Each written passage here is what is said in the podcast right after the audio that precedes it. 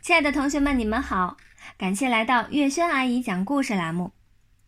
今天我们继续来讲《名叫牛皮的插班生》第十七集：风干牛肉和酥油茶。嗯嗯，这是一个晴朗的早晨，昨晚下了一夜的雪，天亮时分，雪停了，高原的太阳将银装素裹的冰雪世界照射成晶莹剔透的水晶宫。放眼望去，高高矮矮的树都成了银树，哪一棵树才是人参果树呢？杨金说：“我听老人们说呀，人参果树是生长在海子边的。海子在什么地方呢？现在海子结冰了。”杨金这样描绘海子：春天的时候呀，海子的水是绿色的；夏天的时候呢，海子的水是蓝色的。秋天的时候，海子的水是五颜六色的；冬天的时候，海子被冰雪覆盖，所以你们是看不见海子的。几个男孩子并不想看海子，他们只想知道海子在哪里，这样就能找到人参果树。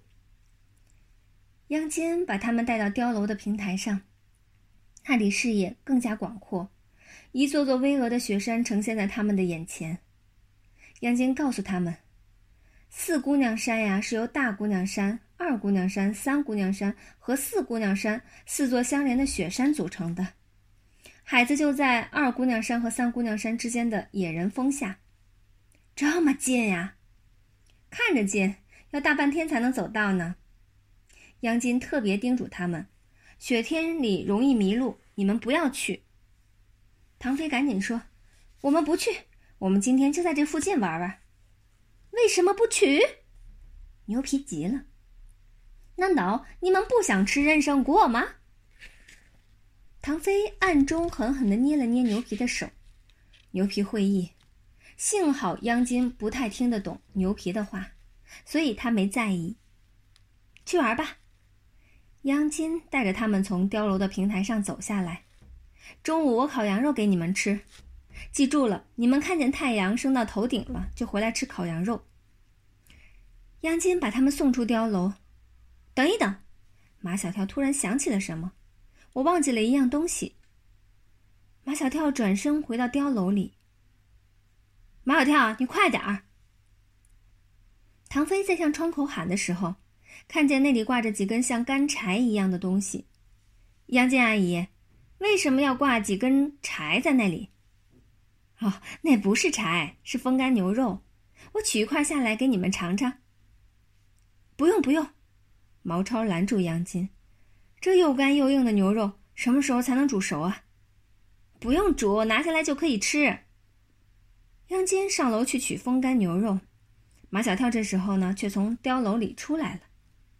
牛皮问：“马小跳，你忘了什么东西？”马小跳伸出他的手腕。手腕上多了一块手表，毛超也伸出他的手腕，我也戴表了。哦，我这不是表，是指南针。马小跳说：“有了指南针，就不怕迷路了。”英明，毛超竖起大拇指。马小跳，你怎么会想到把指南针带的带来呢？我有一个习惯，在野外我都会带着指南针。好习惯，牛皮说。我爸爸也有这个习惯。央金拿着一块风干牛肉从碉楼里出来了，他说：“这是牦牛身上最好部位的腱子肉，用盐和花椒腌入味儿，挂在通风处，让高原的风一年四季的吹着它。风干牛肉看着像干柴，用手摸摸更像干柴。这怎么吃呀？”央金用手撕下一根肉丝。足有七八寸长，递到毛超的嘴边。毛超不敢吃，他说他不敢吃生牛肉。我吃，我吃。没有唐飞不敢吃的东西。他把那根七八寸长的肉丝一点一点塞进嘴里，细细的咀嚼，细细的品味。所有的人都看着唐飞的嘴巴，怎么样，能吃吗？唐飞伸伸脖子，将嘴里嚼碎的肉吞下去。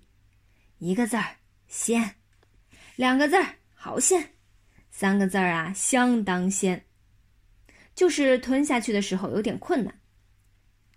杨金说：“吃风干牛肉啊，就要就着酥油茶吃，又饱肚子又暖身子，相当的好吃。”唐飞还在回味，比手撕牛肉还好吃。手撕牛肉可贵了，在超市里都要卖九十元一斤呢。超市里的手撕牛肉属于高级食品，唐飞对这些零食的价格了如指掌。啊，那你们把这块肉带上吧。就当零食吃。谢谢杨静阿姨，唐飞不客气的收下了，顺手递给张达：“你背着吧。”我不背，像卖肉的。你不背我背，到时候你别吃。风干牛肉的一端打着一个洞，洞上系着一根长长的、粗粗的麻绳。唐飞真的把这块风干牛肉了背在了身上。央金让他们再带上点酥油茶。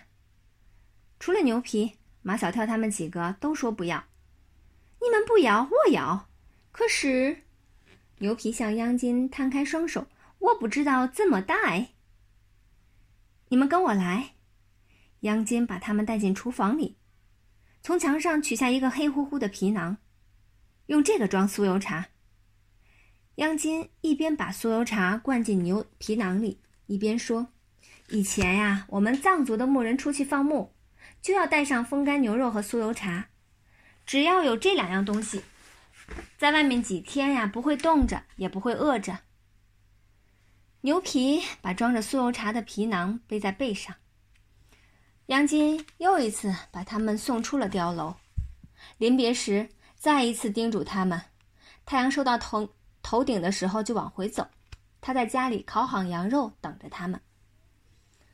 终于可以出发了，杨金目送着他们走向雪山，渐渐的变成几个小黑点儿，最后消失在茫茫雪原中。他才回到碉楼里，雪地里留下一串长长的脚印，脚印越来越深。马小跳他们的行走速度啊越来越慢，一脚踩下去，积雪便没到膝盖那里。他们的运动鞋里啊都是雪。有什么办法让雪进不到鞋子里？打绑腿。马小跳说：“你看电视里那些爬雪山、过草地的人都打了绑腿。”你这话等于没说。唐飞的鞋里啊也钻进了好多雪，他们现在到哪里去找？我们现在到哪里去找绑腿带打绑腿？张达说：“我。”带了胶带，胶带和绑腿带有什么关系吗？也许有吧。张达在身上掏了半天，掏出一卷足有五厘米宽的透明胶带。我我先试试。张达将胶带粘在膝盖以下的牛仔裤上，然后一圈一圈的缠绕起来，一直缠到裤脚那里，把裤脚和鞋。呃，紧紧的缠在一起，就像穿了一双长筒靴。好的很，牛皮问张达：“你怎么会想到带这个宝贝？”胶带的用处最大，我走到哪都会带着到他。张达给他们都缠上了胶带绑腿，他们行走的速度啊又加快了。好啦，感谢大家的收听，这集故事我们就讲完啦，下一期节目再见啦。